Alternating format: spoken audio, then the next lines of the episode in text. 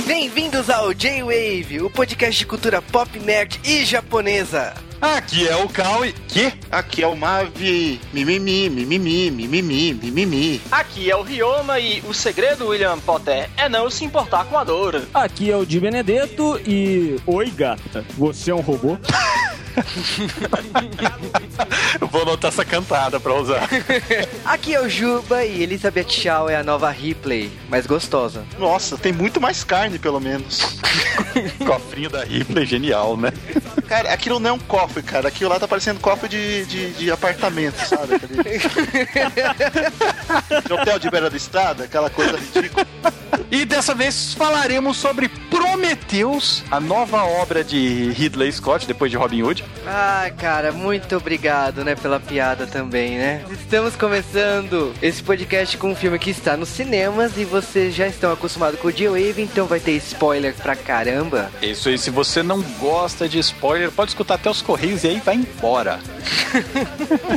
Aliás, se você não gosta de spoiler, dane-se, fica escutando até o final, não quero nem saber. Mimimi, mimimi, mimimi.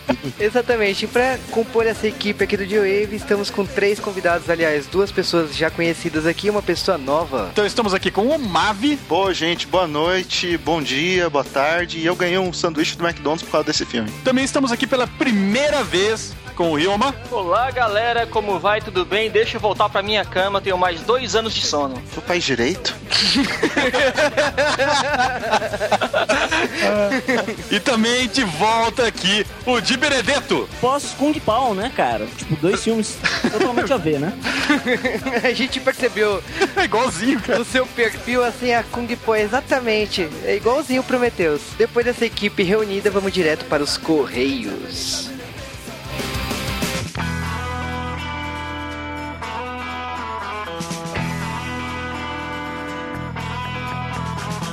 E estamos começando mais um Bloco Correios aqui no J-Wave depois de um evento de videogames. O evento de videogame, né? A não ser que a gente comece a fazer G-Wave da Toca Game Show, aí muda tudo. Não sei, cara, Talk Game Show é foda, mas será que merece? Ah, Mas então, estamos começando mais um Bloco Correios e Prometeus, é isso mesmo? é, eu não prometi nada.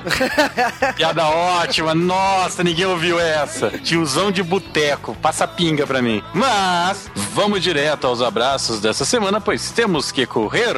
Exatamente, e começando abraço para o Kedra Holt, Também abraço para o Azevedo para o Anderson Perotti, e para o Rodrigo Bulgarelli. que usa a imagem do Camus. Abraço também para o comentarista e troll Ícaro Stand, Também para o Psycho lá da DS. para o Hector de Fogo, direto de Samurai Warriors. Também para o Mauri Link. O que, que é Link no nome de todo mundo? O que aconteceu? Ah, abraço também para Lawrence Galahad, Para o Diego Miyavi-sama. para o Arthur Malaspina, Também para o Rafael Padilha. abraço para o Wedley da Guia, Para o Cadmo Senpai. para o Gustavo Martins. Também para o Márcio Neves Machado. E o Márcio Neves Machado, ele corrigiu uma informação errada, né, que a gente tinha passado, que na PSN Plus você baixa os jogos e depois que a assinatura acaba, você perde os jogos. Não, os jogos ficam lá. Lógico que se você assinar de novo, você tem direito a usar os jogos. Você não fica usando eles enquanto não assinar, né? Exatamente. Então tá certo. Também para o Kleber Silva, Abraço para o Rafael Smoke. Que riu da vitrine com o Red. Vocês sabem quem é o Red, cara? Acho que ninguém sabe, velho. Só quem é nintendista, cara. Abraço para o Jonas Mores. Também para o Cru, que estava sumido pra caramba, hein? Exatamente, e esses foram nossos abraços semanais e vamos direto para os nossos e-mails e minha nossa. É, vendo aqui a lista de e-mails do Juba que selecionou essa semana, todo mundo que a gente vai ler e-mail chama Thiago. Foi numerologia isso aí, assuma. E vamos começar o nosso primeiro e-mail da semana, Thiago Ataíde, número 1, um, da Cidade Gamer. E ele começou com Jill e Vetes, a gente tem dançarinas? Tomara, hein, cara? dançarinas de shortinho vermelho, camiseta branca, com pompons tá. vermelhos. Uhul, hein, velho? Quero chegar nesse nível ainda, gravar podcast assim. Mas aí ele falou das, das conferências, né? Ele é um gamer aí. E ele falou assim, da Microsoft ele esperou um espetáculo, mas faltou coisas, né? E ele concordou com a, a opinião do Sasuke sobre Gears of War. E bom, sobre Electronic Arts ele falou que foi mais do mesmo, né? Nada de especial. E foi citando as outras conferências, né? Ele falou que o grande destaque realmente é da Ubisoft com o Watch Dogs, né? Cara, o Mavi, ele tava desesperado com esse Watch Dogs, tá até agora. Qualquer trailer, qualquer foto que sai, ele tá mandando. É, cara, é o jogo mais comentado da E3. Inclusive, olha que triste, ficou dois dias aparecendo no Globo Esporte. Também concordo que não gosta da falação simultânea. Será que ele entende japonês também? Ah, sim, ele estuda japonês, ele é um amigo meu. Que medo! vocês, pessoas que falam japonês, eu tenho medo de vocês. Detalhe que eu fiz curso, não sei nada. é, né? Também o próximo e-mail é do Thiago dos Santos, outro Thiago. É, né? Nesse caso, o rato, né? É o Ifin, o rato. E ele falou das conferências também, ele achou que foi muito chato a conferência da Sony, né? Falou que foi muito chato ver a altura do Harry Potter lá e tal, mas realmente ele preferia o livro do Jorge Amado, Gabriela, né? Todo mundo falou dessa porcaria do Jorge Amados Gabriela, cara. Usar o movie, né? Ah, ele também comentou da porcaria do Beto Royale e todo mundo fez essa piada, todo mundo falou: ah, meu Deus, vai ter colegiais? Não, vai ter gente passando fome, é Hunger Games agora, esquece o Beto Royale. E bom, o terceiro e-mail dessa semana que a gente vai ler aqui no G-Wave é do Thiago Ataíde Farias. Por isso que eu falei Thiago Ataíde, esse aqui é o número 2. Esse aqui é o Thiago de Ataíde. Exatamente, ele é do Rio de Janeiro. No caso dele, é um ouvinte que fez maratona no J-Wave e ele mandou um e-mail resumindo o que ele achou dos podcasts, as coisas que ele achou. É, resumindo a opinião dele, ele acha que a gente devia se focar menos em sessão da tarde, porque. E ele não é jovem, viu? O cara tem 27 anos. É, ele falou que provavelmente o pessoal que ouve o G-Wave, a grande maioria não lembra dos filmes porque são mais novos. Eu concordo que tem muita gente aí mais nova, mas, cara, você É. tem a idade da gente, você assiste É, cara, mas. filmes. o problema é o seguinte: a gente escolhe os temas por escolha dos ouvintes mesmo. Conforme, conforme os ouvintes estão pedindo, estão falando mais daquele tema, estão comentando, a gente segue muito ouvinte no Twitter pra ver do que, que eles estão falando também. A gente vai escolhendo os temas. E quando sai um tema de sessão da tarde, do D-Wave, esses temas antigos, faz um barulho enorme de, de pessoas falando desse assunto. E às vezes a gente faz um podcast dos outros temas que você pediu, que eu não vou comentar aqui nesse momento, e não tem tanto retorno. Por isso que às vezes a gente não faz tanto de um determinado tipo de tema. Quanto aos podcasts de partes, realmente a gente tá demorando, mas é o mesmo, mesmo motivo. É, na verdade são motivos adversos aí. Tem podcast que a gente tá esperando o material sair nas bancas, tem podcast que a gente tá esperando novidades de continuação. Então, é, são diversos problemas aí. Então, não é que a gente abandonou. Não, a gente não abandonou. A gente parou de fazer esperando é, alguma novidade sobre aquele tema. Mas eu queria agradecer profundamente. Eu gostaria que tivesse mais ouvintes que mandassem e-mails iguais os seus, que analisassem o G-Wave. E como o Cal já disse, assim, Sessão da Tarde faz barulho quando o filme é mais escroto como a Lagoa Azul, que você criticou no e-mail. É, La- Lagoa Azul é absurdo o retorno que tem essa bosta. Lagoa Azul foi um dos G-Waves mais baixados desse ano, então, cara, tipo, a gente tem a- as informações e a gente tem o feedback. A gente junta essas duas informações pra moldar o G-Wave pros próximos temas. E lhe garanto, cara, Lagoa Azul como Lambada, Dança Proibida e Elvira, todos esses temas fizeram muito sucesso aqui no G-Wave. É, eu fico puto, porque o ouvinte gosta de coisa escrota. Cara, se a gente fosse pela opinião do público, Cinderela Baiana já tinha saído. É, a gente não vai tanto na opinião do público.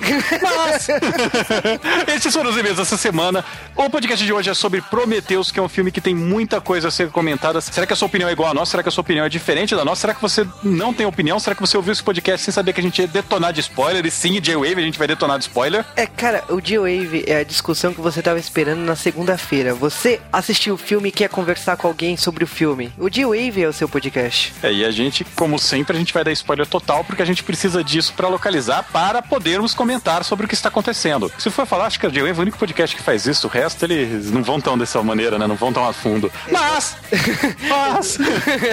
Exatamente. Bom, você já sabe que para comentar com a gente sobre Prometeu semana que vem, mande para gwavecast.gwave.com.br. É isso aí, mande um e-mail para lá também, entre em www.jwave.com.br, deixe lá um comentário no post. Não seja um safado, pilantro, ouvinte passivo que só escuta o podcast e não comenta. Seja um membro útil da sociedade, vá lá, comente, fale oi. Gente, Cara. é tão fácil entrar no site e falar oi nos comentários. Você sabe Ah, que... vai lá, vai lá, todo mundo, todo mundo, eu quero lá. Entre e fala, o Cal mandou eu falar oi nos comentários. Não importa se nunca comentou. Você sabe que os ouvintes só guardam a palavra passiva, né? Você tem noção, Tá né? tudo passivo, cara. Papo de ouvinte. Mas voltando aí, ouvintes, vocês também têm que comentar lá no post. Então comente, faça aquele flood semanal. Faça aqui no Ícaro Stand. Cada comentário, cada segundo que você ouvir do podcast, comente. Tem uma galera que tá fazendo isso daí, eu fiquei feliz. Mas também tem o nosso Twitter, arroba JWavecast. Se você for olhar aí no post, todo mundo que participou do podcast, tem lá o link do Twitter dessas pessoas. Se você achou alguém legal, quer segui-lo, faça isso. Se você também não achou, siga também, é legal. Ah, se tiver solteiro, quem sabe, né? Lá. É, mas foi garotas. Mas é isso aí. Nossos recados foram dados, nossos pedidos foram dados. E você também sabe que conseguindo duas mil curtidas no Facebook da Cavaleiro do Zodíaco aqui no J-Wave. Pra todo mundo parar de encher o saco, a gravação de Churato já está marcada. Não enche o saco. Já está marcada, já está sendo revisada. E em breve a gente vai avisar sobre isso. Vai avisar nada, vai vir um podcast quando estiver pronto. Exatamente. Então é isso. Vamos direto para Prometheus.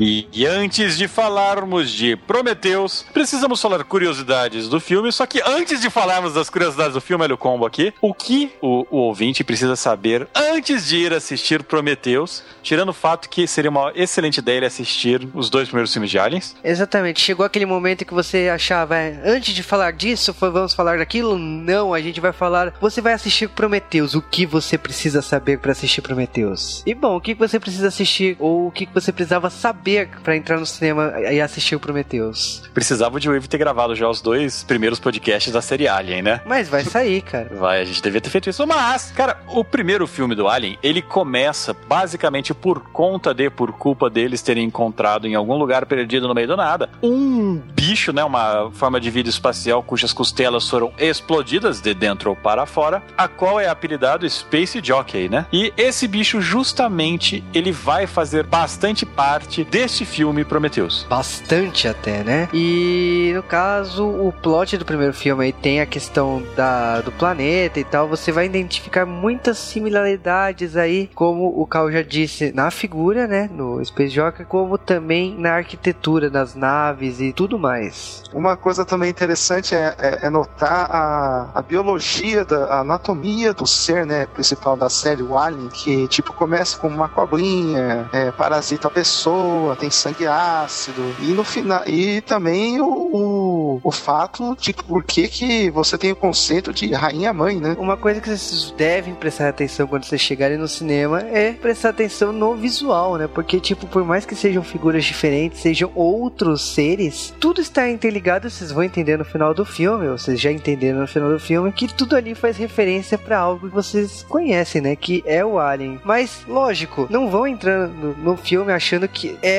um prequel de Aliens. O Prometeu tem muito é, cara própria, tem muita história própria, mas, lógico, vai ter easter egg de Aliens o tempo todo. Mas então fica a dica, vai assistir o Alien 1 e Alien 2 antes de assistir o filme. Se você tiver muita paciência, pode assistir todos os filmes do universo Alien. Se você tiver muita, muita paciência, assiste os do universo Predador também. Não, os do Predador não fez referência nenhuma nesse filme. Mas se você tem tanta paciência assim, por que não aproveitar? Prometheus custou 120 milhões de dólares e já se pagou.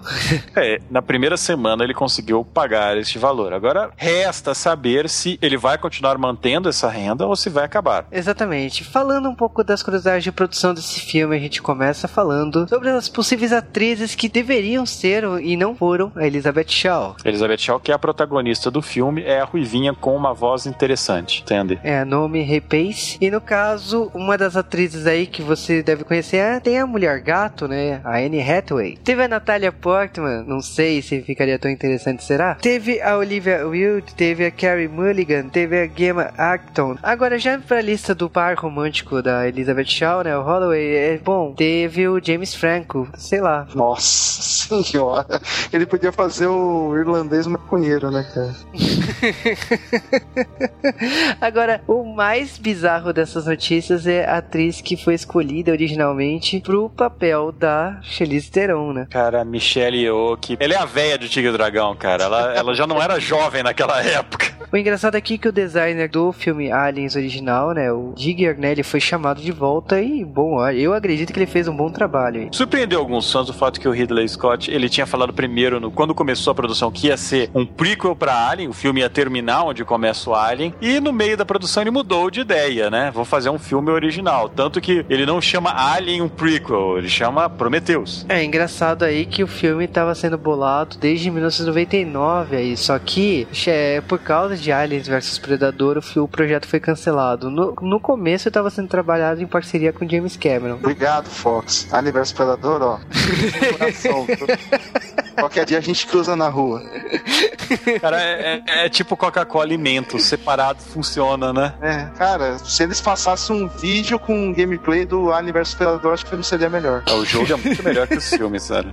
Puta merda, viu? Nossa. O pior é errar, né? Duas vezes, né? Que não basta ter uma, né? Pelo menos serviu pra ter aquela paródia da, da Marta Suplicy com Serra, né, cara? Não importa quem ganha, a gente perde. Falando assim mais sobre a produção desse filme, fizeram vários vídeos virais, né? Como se fossem vídeos da, do TED. TED, que são aquelas palestras que as pessoas estão mandando por e-mail agora, são o novo e-mail PowerPoint, né? Com o Peter Wayland, interpretado pelo Guy Pearce, sem a maquiagem de 49 milhões de anos dele, né? E dando palestras como se fosse coisas do filme. Cara, muito bom. Uma bosta, mas muito bom a ideia. Cara, gostei muito da divulgação. Teve a ideia também de trazer influências do Blade Runner, né? Então o Prometheus não tem só influência de Aliens, tem influência de Blade Runner também. E eu acredito É. que tem muitas coisas de outros filmes aí, se você prestar muita atenção. Eu digo que aqui tem referência a Vingador do Futuro. A máscara do Wayland, né, cara? Exatamente. E pra quem conhece a história de produção de Aliens, tem lógica Vingador do Futuro tá aqui. O que não tem lógica é eles quererem chamar o filme de Paraíso, cara. Mas tem outra curiosidade aí, o, o ator que fez o David, né, o Magneto, ele se inspirou, né, em Blade Runner. Pô, e ele ficou muito bom nesse filme, cara. De longe, eu acho que é a melhor atuação do filme. Oxi, de longe. É um replicante, literalmente. É a única atuação do filme, pra falar a verdade, mas. Eu gostei da, da, da interpretação do Alien, tá ligado? Ah, mas aquele Alien não, não, não fez o papel bem, cara. Ah, cara, quando ele soltou aquele diálogo, eu achei ótimo, cara. Ah, mas sem emoção. É. Sem emoção. Ah, não ficou muito bom, não. O cara não soube. Ele, ele, ele, ele rodando aquela barbatana dele, eu achei que ele foi muito bem, velho. Ah, aquilo lá, aquilo lá foi acidente, cara. Que nem o Stallone fazendo rock. Você vai falar que aquilo foi interpretação, pô? Agora me diz uma coisa, O Rock sim é um replicante, né, cara? Nossa! Sendo Ridley Scott, a gente vai falar dele ou a gente vai deixar pra um outro filme da carreira dele? Com certeza vai sair de Wave de Alien. A gente vai falar disso. Ou no J-Wave de Robin Hood. Não, nunca. Cara, Pô, pelo amor de Falcão Deus, né? Negro, de Gladiador, o cara já vai e pega e joga um filme ruim dele. Cara, mas imagina, do mesmo diretor de Robin Hood. Né? Nossa, cara, se tivesse isso no pôster eu ia. Agora, não. É, mas falando do mesmo diretor de Robin Hood, esse filme, ele é baseado, assim, naquelas, num, num livro ou numa série de livros do Eric von Däniken, que é aquela série do Eram os Deuses Astronautas e tal, que o cara usa bem aquela lógica do History Channel, né? Como eu não entendo porque a vida está aqui, logo foram os aliens. Que é um dos livros mais refutados e mais cientificamente errados que existe na história dos livros pseudocientíficos. Indiretamente, esse filme também foi responsável pelo cancelamento do filme do Del Toro. É, ia ser o filme Nas Montanhas das Loucuras, que por acaso é um filme baseado na obra de H.P. Lovecraft, que podia virar um J-Wave, mas aposto que os nossos ouvintes não conhecem isso além do nome. É, aquela Que é, um- impressora. é, HP Lovecraft, é a impressora que faz amor, né? e, Exatamente. cara, Ele imprime todas as Playboys, tá ligado? é, e, e, tipo, HP Lovecraft é o pai do, do, do terror moderno, não do terror moderno, mas do terror bizarro moderno, e sei lá, eu queria ter visto esse filme, fiquei triste que provavelmente não veremos, porque ele realmente, Nas Montanhas da Loucura, tem uma pegada bem parecida com essa do Prometheus, do Eram os Deuses Astronautas, né? Exatamente. Aí o projeto foi cancelado. O Del Toro falou que é então. Acho que provavelmente porque tá saindo um filme aí Prometheus que segue a mesma linha. Paciência. Mas foram essas nossas curiosidades aí de Prometheus, de Aliens. Espere muito mais em breve aqui no G-Wave.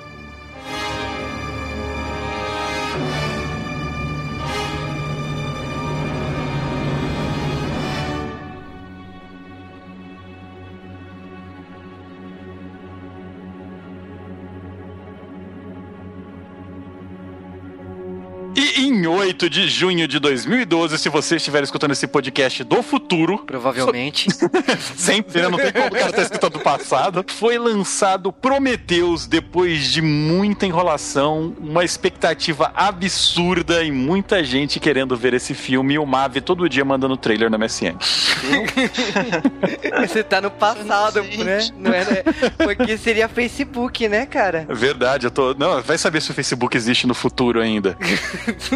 Mas vamos lá, a gente tá falando de um filme que começa em 2089. Na verdade, a gente não sabe quando ele começa, porque ele começa nas montanhas verdejantes dos Teletubbies. Em algum período da história. Com um OVNI, preste atenção, em formato de charuto voando pelo planeta. Que porra é esse OVNI? Não sei e nem você. Até porque aparece um ser que não é humano, mas tem feições que lembram seres humanos, que é branco, enorme e se joga na água e se desmancha. Ele tomou um líquido antes que a gente não entendeu porque bulhufas e sei lá o que aconteceu, se ele foi envenenado e tal, mas quando ele teve contato com a água, Sacanearam o cara. Tomou uma poção do Coringa, né, cara?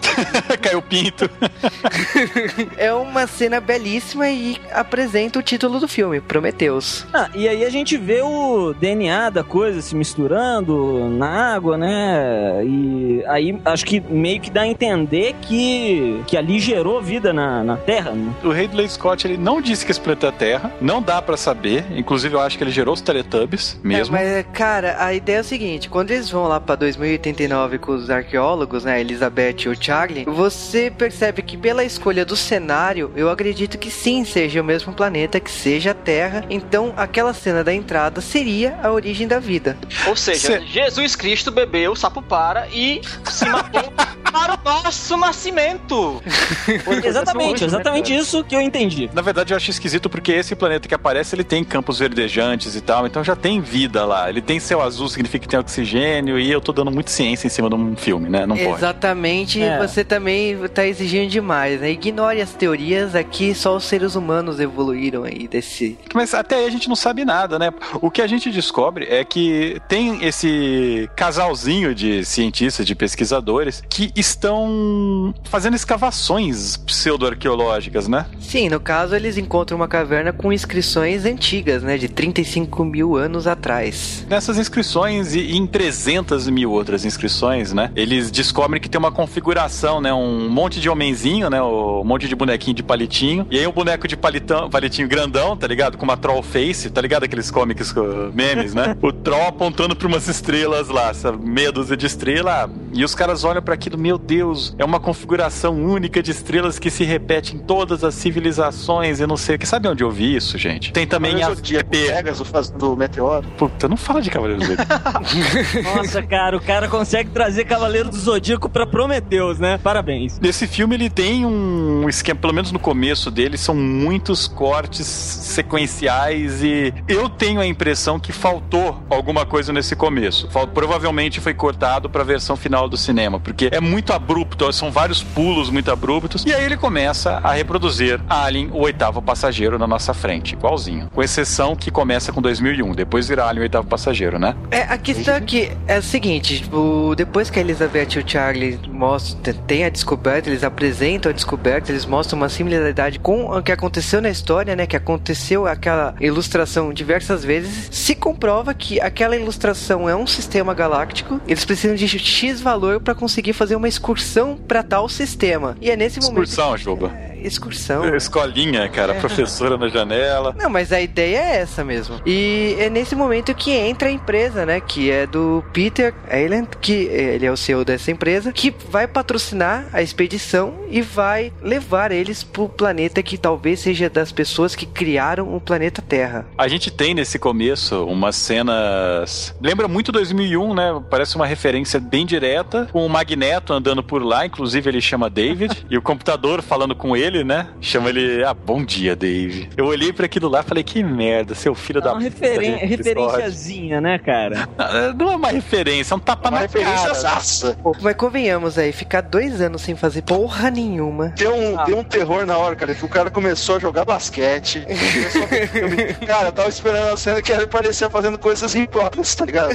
Pra passar o tempo. Sodomizando as mulheres lá na, na, na, na Crio Êxtase, sabe? O cara passou dois anos anos assistindo o Corujão da Globo, jogando basquete, bulinando no sonho das garotas. Quem garante que ele não bulinou um pouquinho mais? Dois anos assistindo Lawrence da Arábia. Se matar, cara. Cara, mas essa entrada é fodástica, né? Porque você percebe que o David não é humano, né? Porque o filme, ele vai te apresentando assim, ele ficou dois anos no espaço, ele aprendeu idiomas, ele fez um monte de coisas nesses dois anos. Ele pintou o cabelo no final né, desses dois Porra, anos. Magneto. Você é foda, Magneto. Mas a questão assim, será que ele era realmente humano? E você vai entendendo que não, que ele era um androide, ele tava apenas monitorando pra que tudo desse certo. É, a tripulação fica hibernando, né? Pra poder fazer a viagem de. do- Eu ainda acho dois anos muito pouco pra uma viagem interestelar, né? Mas e, enquanto isso, o Android fica navegando, né? Tomando conta e assistindo Lawrence da Arábia. Imagina se acorda um deles e vira o Lion. Puta que pariu! Que referência. Não, Marvel. Porra. Ah, então Thundercats total, tem razão, não tinha percebido. A questão é que todo mundo lá é acordado, porque está próximo, né? Tá chegando a hora. E tem aquelas piadas, né? De, de, de tempo que ele- eles ficaram dormindo, né? E o David tava acordado, né? É nesse momento que aparece a Charlize Theron fazendo flexão. Aham. Cara, vamos ser sinceros, se se chama David não pode ser boa pessoa, né, cara? Mas a personagem da Charlize Theron, né? A Meredith Vickers, que é uma loira que chama atenção. É personalidade? Eu, nem, eu, eu não tava olhando pra isso, cara. Cara, em Cara, mas eu acho ela formas. mais gostosa de uniforme ainda. Cara, é- é- ela é demais, Ela é cara. perfeita, eu lembro que ela é na Copa perfeita, da África do Sul, tem cara, o o, narrador do jogo de futebol chama ela de Charlize ele. Cara, o personagem da Meredith, ela é uma personagem ativa, né? Desculpa a expressão, mas ela tem uma opinião forte e ela é quem lidera todo mundo ali, né? E ela deixa bem claro isso, porque a Elizabeth e o Charlie, né, que estão ali pra expedição, mas eles percebem que chegando lá no planeta, tipo, ferrou pra eles, porque é ela que manda. Sabe só uma coisa que eu achei bizarro, cara? Que eles acordam lá da hibernação, aí tá todo mundo conversando e tal. Aí vai ter tipo uma apresentação explicando qual é a missão deles, né? Mas, putz, os caras viajam dois anos pra depois informarem qual, qual é a É. missão deles, né? Ah, eles não precisam saber de todos os detalhes, né, cara? Não, mas alguma coisa. Deve ser uma coisa ter super noção, né, secreta, cara? tanto que aparece É. lá, status da missão, confidential, sabe? Classified. É, a maioria das pessoas que aceitam esse emprego, a gente já tinha visto isso na franquia Aliens e mesmo eh, a, a franquia se passa depois de Prometheus. As pessoas que aceitam esse tipo de emprego é por dinheiro, então são pessoas endividadas, então são pessoas que estão ferradas financeiramente. Então, quando elas aceitam esse tipo de missão, elas não estão se importando qual, o que que eles vão fazer naquele planeta. Eles estão aceitando porque é um tempo que você vai ficar longe da Terra, significa que você vai ficar longe de agiotas, e é o tempo que quando você voltar, você vai voltar com bastante dinheiro pra pagar os caras. É, mas você, você vai ficar tomando juros da tua dívida infinito. É uma prática do, do- das indústrias Wayland, cara. Os caras mandam o, o Android, geralmente, pra, em última instância, matar todo mundo, cara. A gente vai descobrir que o protocolo vai ser seguido, cara. Mas eu, eu acho que no Prometheus, é, isoladamente, isso não fica muito bem caracterizado. No, no primeiro Alien, a- aquela tripulação da Nostromo, eles são tipo Porra, caminhoneiros do espaço que estão, sabe, só fazendo uma viagem e aí captam um sinal e vão pro planeta. E aqui, a- essa missão, ela já foi é, feita pra ir pro planeta, entendeu? Mas É, então, é, com o esse objetivo. é da Wayland. Sabe, você aceita uma missão e. Ah, mas eu nem sabia sobre ah, é. cara, na boa, essa situação tá tão feia com dívidas, olha, eu talvez eu teria topado a mesma coisa. Eu só ia É, descobrir a Eu missão lá. topava viajar com a Charlize Theron de graça, cara. Tipo, Começou. segundo o filme, é mais ou menos a mesma coisa. Os caras são militares, estão numa missão de resgate, mas eles só sabem disso depois que acordam. Não, sempre não falam tudo, né, cara? Pois é. Os caras têm uma reputação a selar, né? E o mais interessante é que no primeiro Alien e no segundo, os androides também estão dormindo lá. Só no caso do Prometheus é que o androide fica acordado mesmo a viagem toda. Mas a questão é que é o seguinte: a Elizabeth e o Charlie eles achavam que iria organizar tudo. Quando chega lá, eles descobrem que não, a empresa patrocinou, mas é- ela tá com interesse de, de tirar algum proveito. Ela vai chegar lá e, vai, e quer alguma coisa, alguma descoberta, já que ela tem uma gama de produtos aí que de repente pode desenvolver com as descobertas que tiverem daquele satélite. A história vai andando aí, apresentando os personagens, a gente vai sendo apresentado toda a tripulação. Convenhamos que ela é insignificante. Cara, a gente sempre Concordo. sabe que ela vai morrer, né, cara? Tipo, Exata, exatamente, tipo, tem o capitão, tem o Peter, tem o próprio Charlie, né, que é o... É, é todo mundo irrelevante, cara. Não, é é, todos assim, eles é, são são bem caracterizados até pra parecer com um personagem dos outros filmes, né? Então, tipo, ah, tem o Negão Capitão, que nem o Apone no segundo filme. É.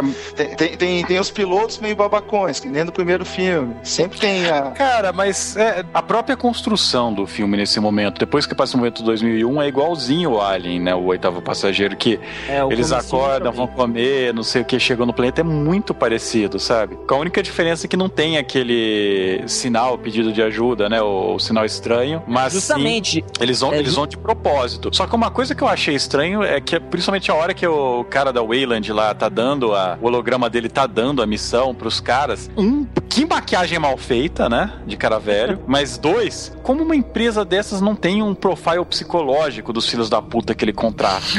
Porque só tem maluco de pedra. Não, todo mundo maluco, cara. Cara, eles cataram qualquer mendigo na rua e pronto.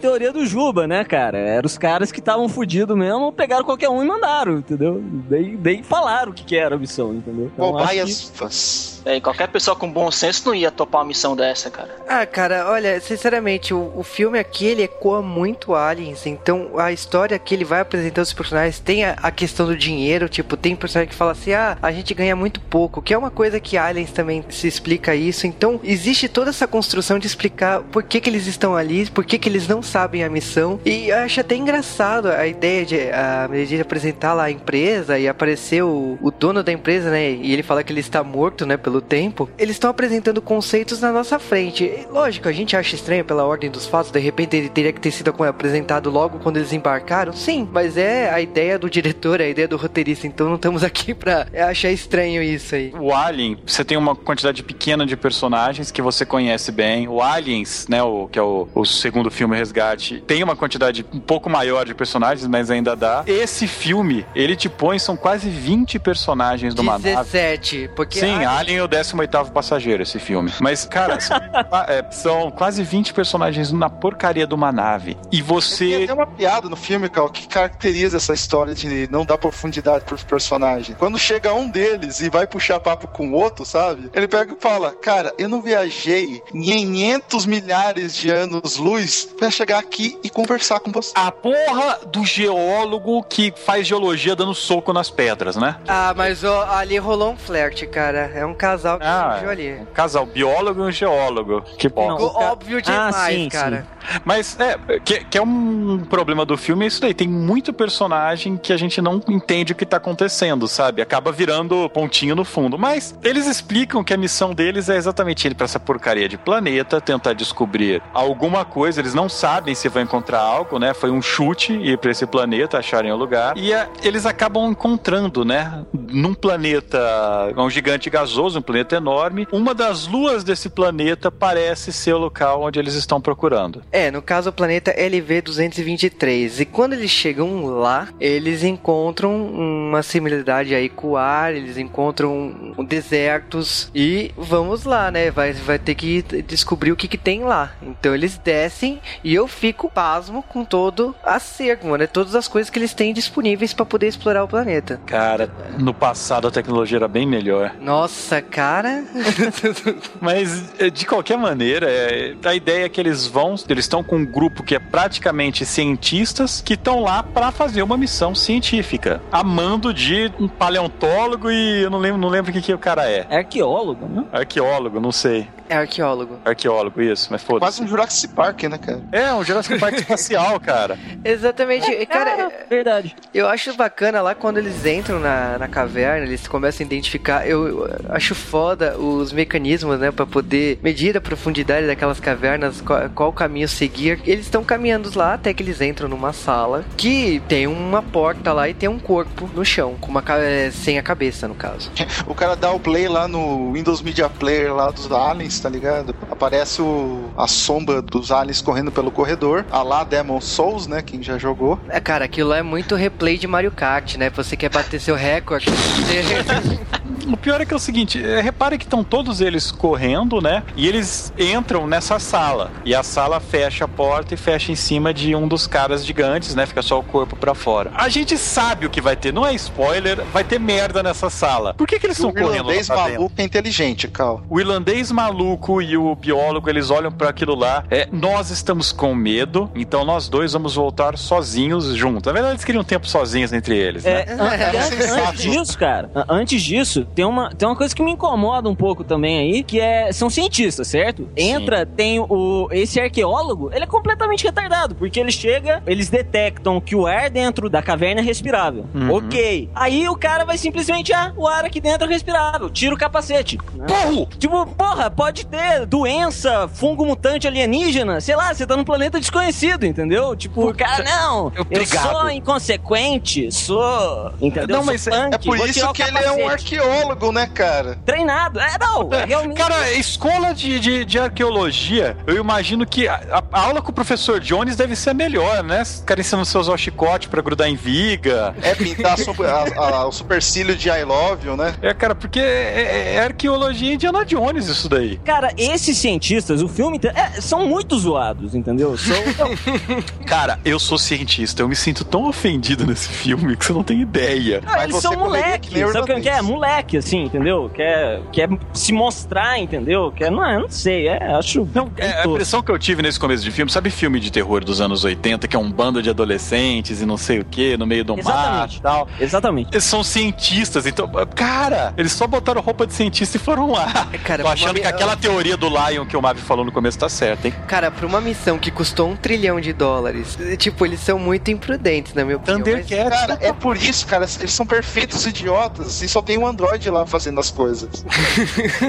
Ó, Cara, o mais impressionante nesse momento é que o David ele consegue ativar a porta. É, o David ele tá tentando interpretar várias linguagens da Terra, juntando tudo pra tentar descobrir qual que é a linguagem original, né? Assumindo a teoria que a Elizabeth Shaw tem, que esses seres eles criaram a raça humana ou de alguma forma ou a vida, né? Ele de alguma maneira consegue ler ou interpretar os controles desse, desse lugar que eles estão e consegue abrir portas. E aí a gente chega à conclusão que esse robô é o maior filho da puta que pode haver num filme. É, porque a gente entra numa sala que é praticamente o pôster do filme, né? Que é com aquele rosto gigantesco e várias. Fases. É, então, é complicado falar aquilo porque não são ovos ainda. São vasos. frascos. Frascos, isso. Frascos com ampolas. Líquido negro do filme do Arquivo X. Aí viu, não é Exatamente, complicado de explicar. cara, Obrigado. O pior é que é igualzinho, velho. É igualzinho o nego do Arquivo X. É, faz a mesma coisa. Cara, eu eu fiquei assim, Nossa! cara, é, eu acho que eles Na chupam. verdade, Peter Wayland é o canceroso, né, cara? Nossa. Vasculhando, eles percebem que tem alguma coisa estranha, mas é engraçado aí que o David, ele foda-se, né? Ele pega um frasco e coloca dentro da mala e ninguém viu. Não, a daí em diante você já sabe que esse cara é um filho da puta. Toda hora ele vai apertando os botões, vai ligando as coisas. Quando eles entram nessa sala, né? Eles continuam explorando. E, o- e o- e os pups, né? Eles têm uns robozinhos que eles mandam e voando e explorando todo, todo lugar, fazendo um mapa 3D em tempo real. Legal pra caralho essa tecnologia, essa bosta existe, velho. Isso que é o pior. Não adiantou de nada. Não, não adiantou porque botaram um geólogo, que é um cara que não sabe ver mapa, né? E ele sai sozinho e se perde. Não, o cara que foi pra mapear o planeta, cara. Não tem a porra de um profile. Os caras não fizeram entrevista com os caras, sabe? Você é geólogo, o cara olhando assim, porra, eu sou, sei lá, açougueira há 15 anos, sou geólogo, sim. Era tudo ex-presidiário. Acontece o seguinte, eles fazem as experiências lá, eles vêm, eles percebem que tem alguma coisa estranha ali. A Elizabeth, ela faz uma experiência ali pra saber quanto que é o período que aquela, que aquela caverna ficou lacrada. Ela descobre que faz dois mil anos que está lacrada. Eles decidem voltar pra nave. Acabou. É importante, Uba, que nessa cena aparece uns murais com umas inscrições nas paredes. Até aí eu falei até com o Cal isso daí hoje. Não sei se são um mural com inscrições ou são. é, As paredes estão fossilizadas, tá ligado? Que aparenta é, a imagem de um alien ali. É, de uma rainha parece, mãe. é, parece uma rainha mãe. Tem o desenho, né? Aliás, o desenho ele começa a se decompor, né? É Por isso que eles percebem que tem alguma coisa errada ali. E tem a questão da cabeça, né? Porque, tipo, o corpo tava fossilizado, mas como a cabeça tava dentro da parte da caverna que ficou lacrada por dois mil anos, a cabeça ficou intacta. E eles tomam um susto, né? Em ver a cabeça intacta. É, a cabeça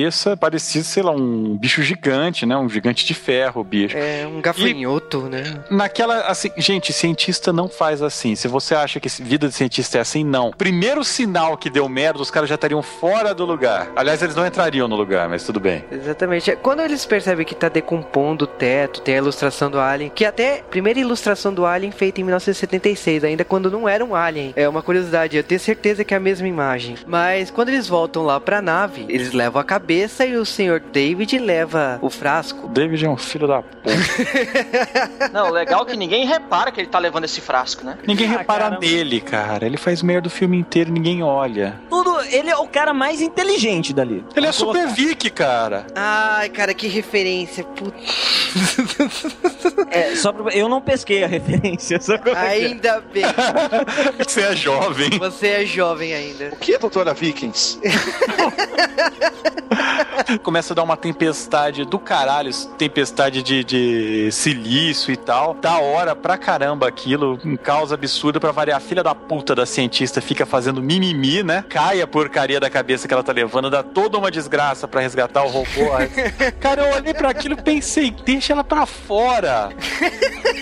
São cientistas que falta inteligência. Cara, acontece um acidente absurdo pra poder eh, resgatar ela. E aliás, quem resgata os dois, né? Porque o Charlie acaba também se ferrando, é o próprio David, né? É uma magneto, né, velho? Mas de- é, acontece a tempestade, o casal gay, né? do- dos caras lá ficaram lá na caverna. Você vê inclusão no filme já. Os primeiros E- a tentar ir embora são os que se perdem e ficam lá. Exatamente. Parabéns! Burros! Eu certeza que o David sacaneou com o sistema de GPS deles ou que o cara não é geólogo de verdade. O geólogo fumando maconha dentro daquele traje. Você acha o quê? É muito foda, né, cara? Enquanto passa a noite ali, eles começam a investigar o que eles descobriram. Então, no caso da Elizabeth, ela tá lá olhando o o- a cabeça, né, alienígena, ela acaba descobrindo que é um capacete, né, um exoesqueleto. Tem esse, eh, esse personagem aí, né, no primeiro filme, no Alien, que depois passa a ser o conhecido como Space Jockey, né? É, Seria o, seria o piloto da, da nave que tava levando os ovos dos, dos aliens que eles acham caída, destruída, né, no, no planeta. Talvez. Mas descobrem que, na verdade, aquilo não é. A cabeça dele é um capacete, tira o capacete, e ele tem uma cabeça humana né, gigante, sabe? Que bosta. É um, é um Dr. Manhattan pálido, né? É, é- é o Eng do Avatar, só falta uma setinha é, desse lado pra cima. É, novamente, você vê a incompetência dos cientistas, porque, tipo, eles estão mexendo na, na cabeça, analisando tal, ninguém tá com máscara, estão metendo a mão na parada, entendeu? Não vai, não, não escaneia direito, tipo, ele já Não, começa a ferrar não, com a cabeça. Ela fala a cabeça, a cabeça fede. Quer dizer, então eles estão entrando em contato com aquele negócio, não tá nem aí que vai pegar um micro-organismo, alguma coisa, não. Não, mas eles Ah, vai no- tava contaminado. Vai no antes. artesanal mesmo, entendeu? Checaram a bunda que estavam contaminados. Não, a cabeça é diferente. só a cabeça, só a cabeça. Ah, A vai bunda eles deixaram pra trás. Não, aí, cara, eu- ciência de filme é muito mágica, porque ela olha a cabeça, ela fala, ah, já sei, vamos reanimar a cabeça, né? que tipo? Ó, cara, eu juro que quando você morrer eu vou tentar fazer isso com a tua, tá, calma? Nossa, cara. Não, mas realmente existe isso daí. É desde o do século XIX os caras tentam fazer reanimação dessa maneira, dando choque. Já consegui E um cachorro, sabia? é, conseguiram manter ele, sei lá, seis horas é, animado, sei lá. Eles usam micro-ondas, né, cara? É, põe a cabeça no micro-ondas e acontece igual o Gremlins, né? A questão é a seguinte, ela começa a fazer alguns testes e ela descobre que o DNA é similar ao humano, né? Então, tipo, essa raça aí seria teria a mesma evolução, teria mesmo as células, teria o mesmo DNA humano, Sabe onde eu já ouvi isso antes? Eva. né? Cara, não, mas a história, eu falei lá no começo. O, Ah, o- são o- humanos carinha é o gigantes. anjo. É, humanos gigantes. O DNA deles é igual ao dos humanos. Só que Eva é É, feito de tudo. cara, Só aí, ó, é é, de é evangelho merda. essa porra. Ah, é aquele negócio do. Eram os deuses astronautas, né? Enquanto eles estão fazendo esses exames, o David, ele decide comemorar, né, com o Charlie, né? Ele, bem filha da mãe, ele pega uma gota, né, da, do que tava lá no frasco e pinga na bebida do Charlie. A gororoba preta. Ele não pinga literalmente. É legal que ele. Eu não sei se tiveram essa impressão que ele ficou esperando o cara é, responder, né? Não, é porque ele É. começa a perguntar se o cara faria qualquer coisa, você vai fazer qualquer coisa, qualquer coisa. Qualquer coisa, qualquer coisa. Qualquer coisa! Mas o cara foi super antipático com ele, justificou, tá ligado? Ah, o cara é- deu uma escrotizada foda no, no, no David. É, eu não gosto de robôs, meu nome é John Connor, tá lá, lá, mimimi, toma aí. A questão é que também tem a noite de amor, né? Porque É, ela já expedição- tinha investigado uma cabeça antes, vai investigar outra, né? né? a Elizabeth vai lá dormir com o Charlie, né? Então, ah, foi um sucesso, beleza. Pelo menos isso é uma coisa que não tem nos outros aliens, sexo, né?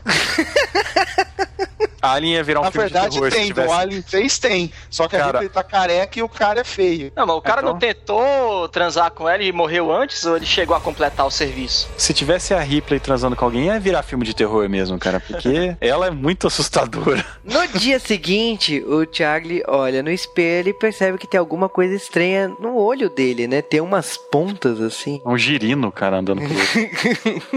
Ele se ferrou. É, quem manda tirar o capacete, né? Não foi por causa disso, mas na, na hora ele deve ter pensado, cara. Me fudi, fudi minha mulher. E ele não fala nada, né, cara? Ele justamente não fala que não vai pra enfermaria, não fala que tá contaminado. É, é. É, Muito que ele, tarado, né, cara? é, ele cagou, cara, pra teoria. Em paralelo a isso, o nosso casal gay, que tinha ficado lá na- nas cavernas, catacumbas místicas, eles estão procurando um cantinho, né, pra eles, já que eles vão ter que passar a noite juntos. Uma desculpinha, eles chavecaram o comandante da nave pra falar isso daí, né? Aí eles estão lá no bem bom, estão lá esperando e voltam, né, perdidos na porcaria de, de instalação, voltam para o lugar inicial, que era aquela sala da que tinha cabeça, que as coisas estavam derretendo e tal. E o chão está cheio de uma lama preta do arquivo X. Que cena, por causa que eles estão andando lá e de repente tem algumas coisas andando no meio do lodo. E quando eles veem aquele bicho saindo, normalmente você sairia fugindo, sei lá, alguma coisa assim. Não, o cara decide brincar com o bicho. Puta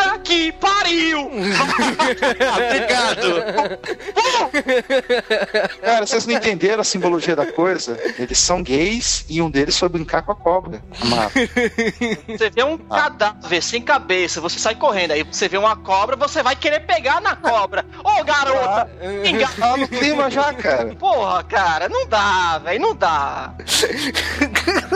Ah, cara, a gente tem cara, que respeitar aí as opções aí de todo mundo. né? É, ser Deixa burro não é opção, cara. Porra. Não, mas pegar na cobra é o quê? Da pessoa, não- não de um alienígena ali no. no- Cara, É uma cobra das experiências, né, cara? É só isso que eu questiono, entendeu? Mas.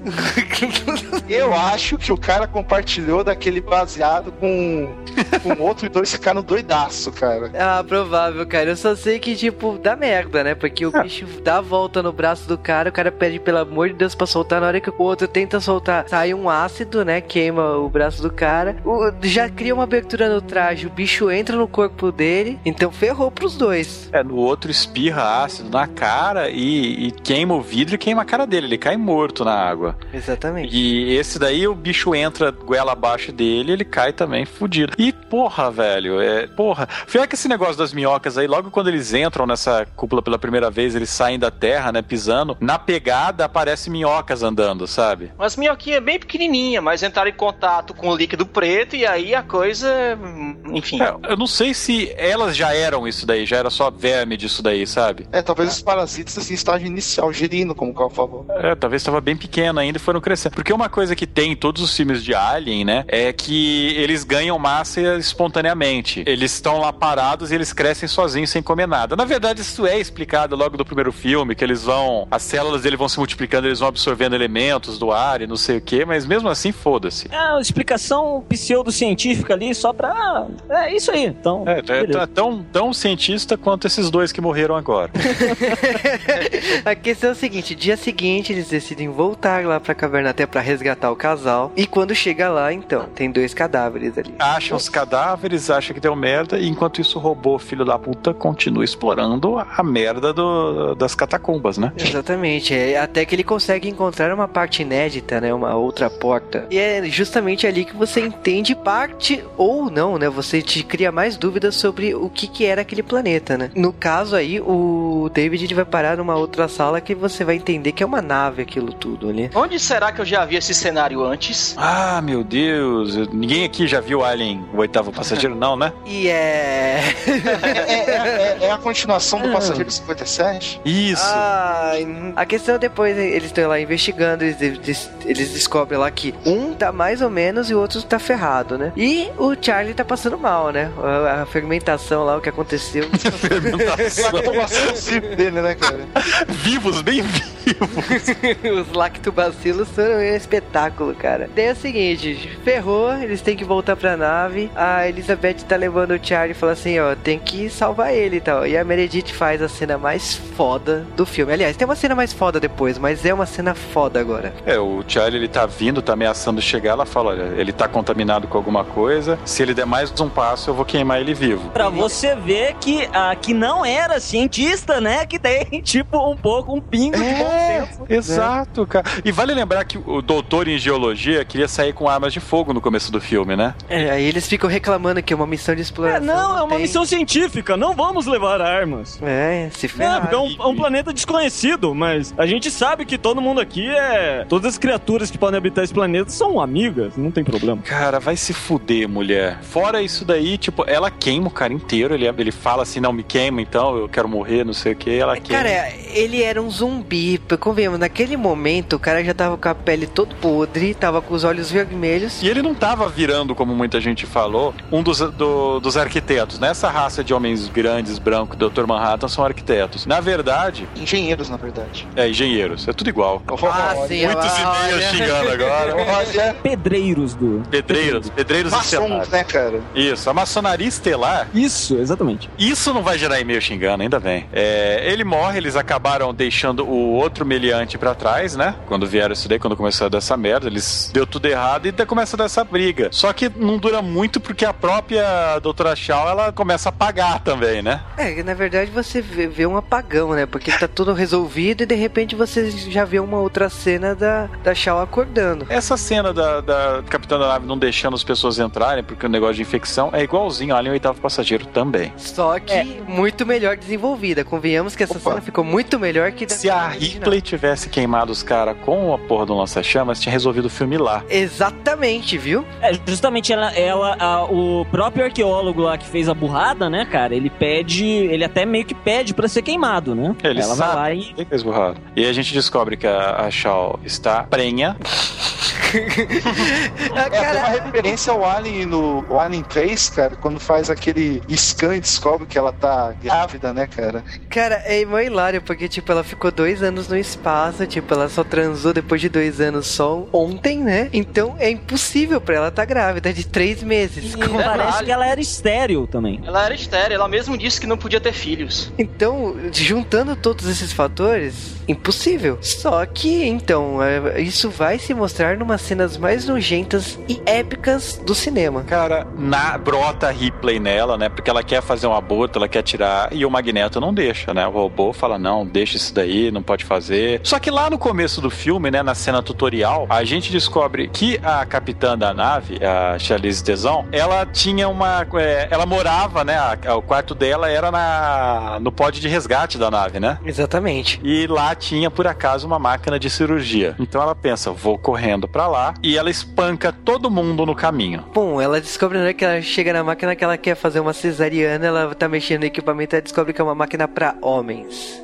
A Charlize Theron, né, cara? Quando ela fosse descobrir isso, né, velho?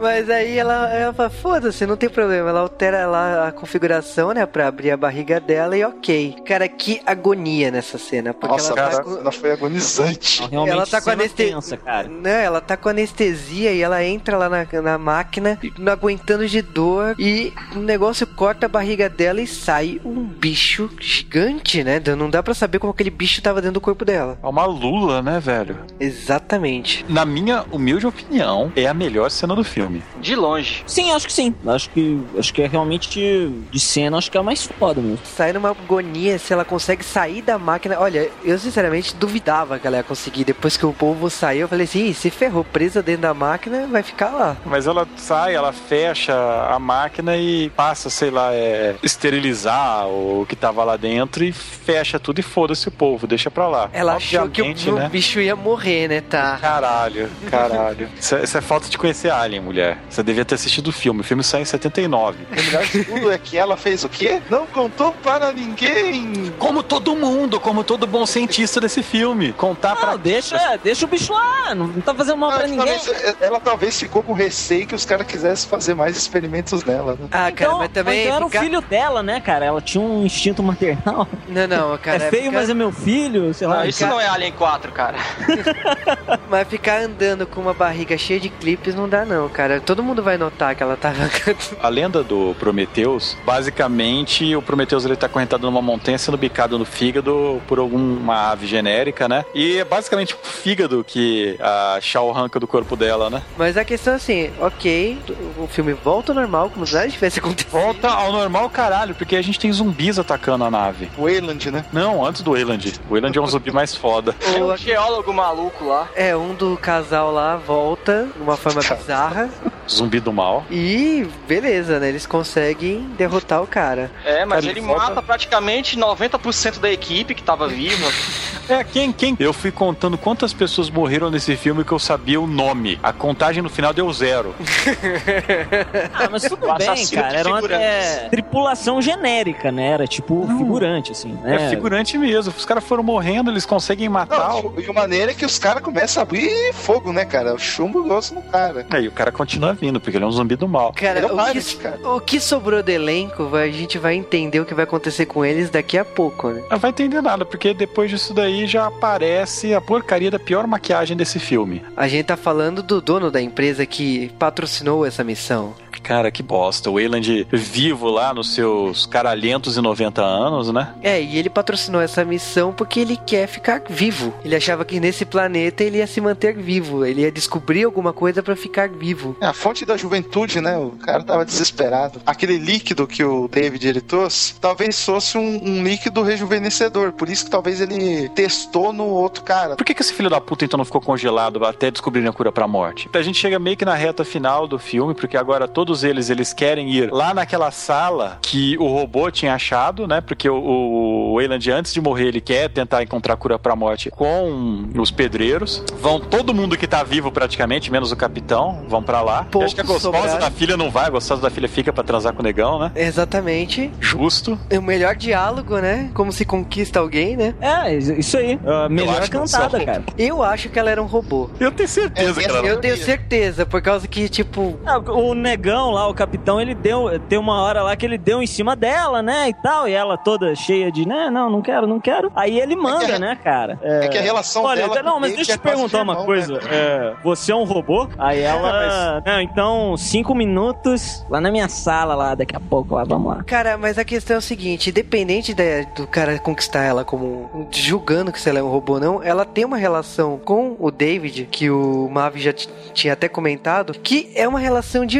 irmãos. E relação de irmãos, é, pelo roteiro, é, vai te apresentando, porra, tipo, tá, essa relação ela, ela podia ser um robô também, ela podia ter sido construída pra ser. Eu construiria um robô assim fácil, Não, e, velho. tipo, o Wayland, cara, tipo, o Dave chama ele de pai, tá ligado? E ela Exatamente. também chama ele de pai. Então, é totalmente plausível que ela fosse uma androide também. E ela tenta descobrir o tempo todo que o David tá tramando, porque ela, ela vê o David conversando com o pai. Só que ela tá achando que é uma ligação no espaço, sei lá, alguma coisa assim. Quando ela descobre que ele tá lá na nave também, então ela descobre que o David tava escondendo alguma coisa dela. Então, realmente tem alguma coisa aqui estranha e eu, na minha concepção, ela é um robô. É, aí a gente tem meio que já correndo para a sequência final do filme, que eles vão lá, o David, ele tinha olhado as instruções, ele revive um do, dos maçons espaciais. Tipo, todo mundo olha para ele, o David começa a falar na língua deles e tal. E ele, como todo grande monstro espacial do mal, ele mata todo mundo lá. É, dá especial nível 3 e sai matando todo mundo. Eu, Não, achei esse, eu achei esse momento meio macrosa, assim, de tentar explicar a origem da vida. É, sabe? macrosa até porque os caras são gigantes, né? Exatamente. Exato, meio Zentrade da vida. Você vê que é uma musiquinha pra chamar os caras. Ah lá, ah lá, ah!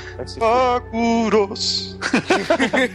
Embora aqui. eu acho que a tentativa ali que o, o roteirista tentou colocar ali seria mais ou menos assim: o David, ele é um androide, por isso ele, ele é superior aos outros humanos, ou pelo menos ele acha que é, então ele caga pros outros idiotas. E da mesma maneira, o pedreiro espacial lá, é, ele é superior a.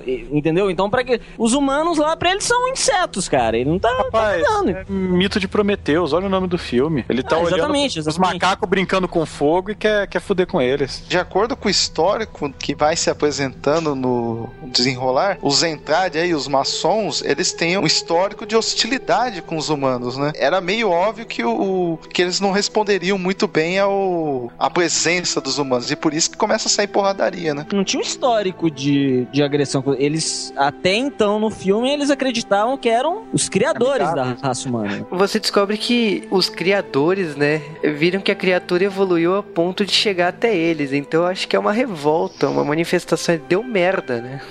É, pelo que o David, pelo que o David fala lá, e, eu não lembro se é o David, mas que ele diz assim, para criar a vida, é preciso primeiro destruir. Então, Não, então, a, a, a- Shaw, a Elizabeth, ela conversou com o capitão negão lá dentro da nave antes de partir pra esse local aí. Ela falou: olha, eles construíram alguma coisa pra, pra fuder. E provavelmente nós, por causa que essa porcaria passou por lá, né? Aí, tipo, ele falou: olha, eu não sei o que tem por aqui, mas isso aí aparenta ser uma instalação militar dos caras, isso é arma biológica e eu não gosto disso. Ela foi lá só pra, pra ver o porquê que eles estavam fazendo isso. Por isso que eu digo que tem o story. Ela, ela, ela presume que os caras querem matar ou eles ou alguma outra coisa com aquela. É, Tipo, é, no caso são eles, porque a nave tava programada pra ir pra Terra em seguida. É, o Exato. David ele descobre que ah, tava indo pra Terra. Eu acho que eles exploram outra religião, até porque esse filme tem muita simbologia com religião.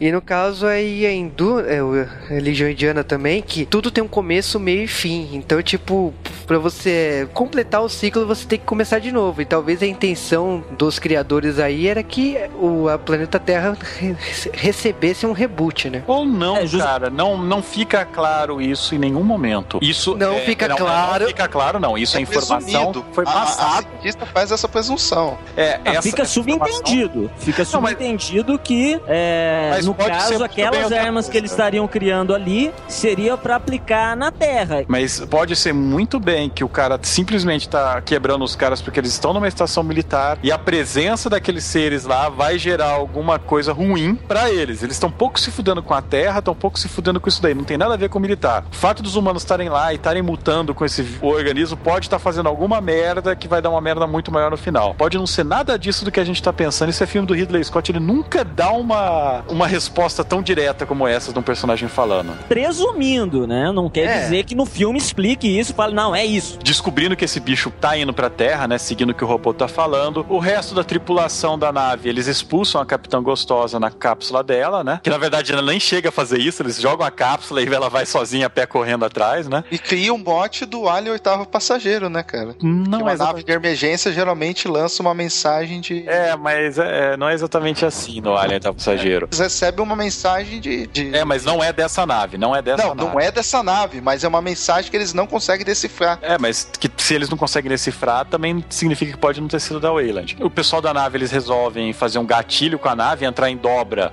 dentro da atmosfera e fazer uma bala gigante pra derrubar a nave, o que dá Uma ataque certo. kamikaze. Cara, que, que plano de bosta, né? Cê- eu não tinha entendido até agora. Ah, Quer dizer, não tinha entendido até agora, não. Eu não tinha entendido até o momento do filme. Quando eles estão lá, os três lá, acertando a nave. Eu falei, não, vocês estão zoando que vocês vão se matar. Os caras se mataram assim tão de boa, né? Ah, vou me sacrificar aqui, Não, né, assim, pela- a- o plano é bom, porque, tipo, o único jeito que eles tinham de derrubar a nave lá do, do pedreiro era usando a própria nave como projétil. Tudo bem. É, O que eu questiono é, assim, a facilidade com que os caras, que eram pilotos genéricos até então, ah, não, então, beleza, vamos nos sacrificar para, sabe? Tipo, Continuar assim, o filme, né? Senão não dá continuação, senão não dá liga. Cara, porra, e a nave do. A grande nave em si, ela cai. Já cai naquela cena que a gente já viu N vezes da porcaria da nave girando como uma rosquinha da morte. e fugindo dessa rosquinha da morte em linha reta, no sentido que a galinha, rosquinha né, da morte tá girando, estão vindo a Shao e a Capitã Gostosa. Cara, só que uma das duas tinha que se ferrar, né? Adivinha quem se ferrou, né? Ah, A quê? errada, a errada. Porque se se ferrasse a Shao, tava resolvido, cara. Acabou, Não. acabava bem. Mas não, tem Não que se ferrar a gostosa. Mas aí que tem minha teoria que ela é um robô, cara. E ela não morreu. Ah, eu espero Pô, que não. Eu espero que ela empurre a nave pro lado e levante. O que acontece é que a Shaw ela chega na porcaria da cápsula de resgate e descobre que o filhinho dela cresceu, né? Eles crescem tão rápido hoje em dia. Cresceram de uma forma épica. Porra, né? velho. Esse Uma cara luta cresceu gigante. até nem dá conta, né? Kraken do mal. O Magneto manda uma mensagem pra ela dizendo que o pedreiro está vindo comer o cu dela. E ela já imagina, com o tamanho daquele pedreiro, meu cu será arrombado. e Cara, essa cena pegou mal. Muito bem. Oi, né, cara? Não tem que. O bicho tá vindo lá atrás. E aí ela fala, não, e fode o pedreiro jogando a lula gigante nele. O filho salva a mãe, né? Nossa, cara, ela decide tão rápido, ela abre a porta, beleza, vocês Todo que se virem. De coisa rápida nesse filme. Vamos nos matar! Êêê! A questão é que depois da, do, da Lula gigante brigando lá com o cara, ela foge e o David fala que a única forma dela fugir dali seria com a ajuda dele. E eles pegam uma nave alienígena. Pegam uma outra nave alienígena e vão saindo pelo espaço. O que chega a fazer uma ponte pro outro filme do Alien, né? Ela sai, na verdade, procurando o planeta dessa espécie. Mas, se vocês lembrarem, ela saindo com uma outra nave e tal, faz muito bem a ponte pro Alien o oitavo passageiro, porque essa nave dela pode ter caído, pode ter dado a mesma coisa de volta que a gente vai descobrir na continuação do Prometheus, né? Pode ter dado uma mensagem de socorro e a outra máquina não entendeu, porque a Isso. tecnologia é diferente. Pode É, ter e- tudo bem ali, cara, mas porque é em outro planeta. As pessoas achando que essa lua, Prometheus, é a lua que os caras acham Space Jockey. Não é. Aquela nave que tá lá com os ovos, tem um pedreiro lá. Não, não, é, é- é- talvez seja presumido que não,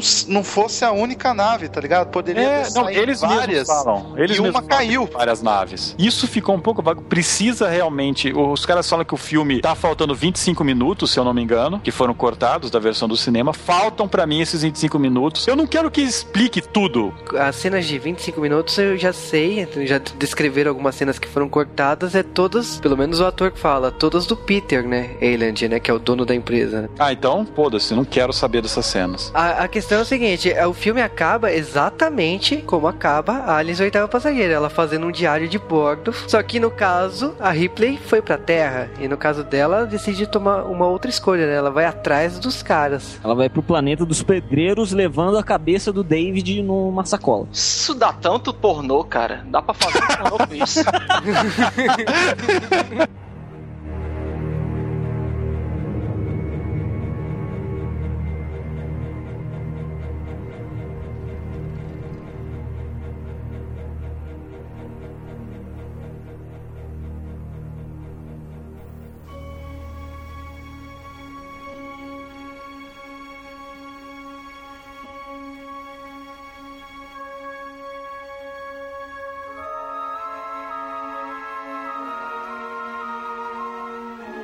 Prometheus, pra mim, foi um filme que eu estava esperando pra caramba. Eu vi os trailers, eu curtia pra caramba. Achava que esse filme ia desbancar Vingadores. Não aconteceu. Como filme, eu acho o seguinte: é um filme muito bonito, mas ele falha no geral. Ele falha como filme, ele falha como Aliens, ele não consegue dar o mesmo clima, ele não consegue manter, cumprir a promessa. Ele falha em cumprir a expectativa, principalmente. Que, que isso foi muito triste. Ele dá um- uma coisa, fica muito artificial, ele não consegue dar aquela pegada, você não se importa importa com ninguém, você não se importa com os personagens, é tudo muito rápido. Mesmo assim, se você é um fã da franquia Alien, se você consegue ignorar esse tipo de coisa, consegue ignorar as coisas ruins e achar que o filme é bom mesmo assim, ou se você é só curioso, assista, porque nesse caso talvez seja bom, mas como sci-fi, como suspense, como, como esse tipo de coisa, não vá por esse motivo no cinema. Eu já sou da opinião totalmente inversa do Cal. Eu gostei mais do Prometheus, por exemplo, do que Vingadores. Eu sou fã freak da saga Alien, Predador,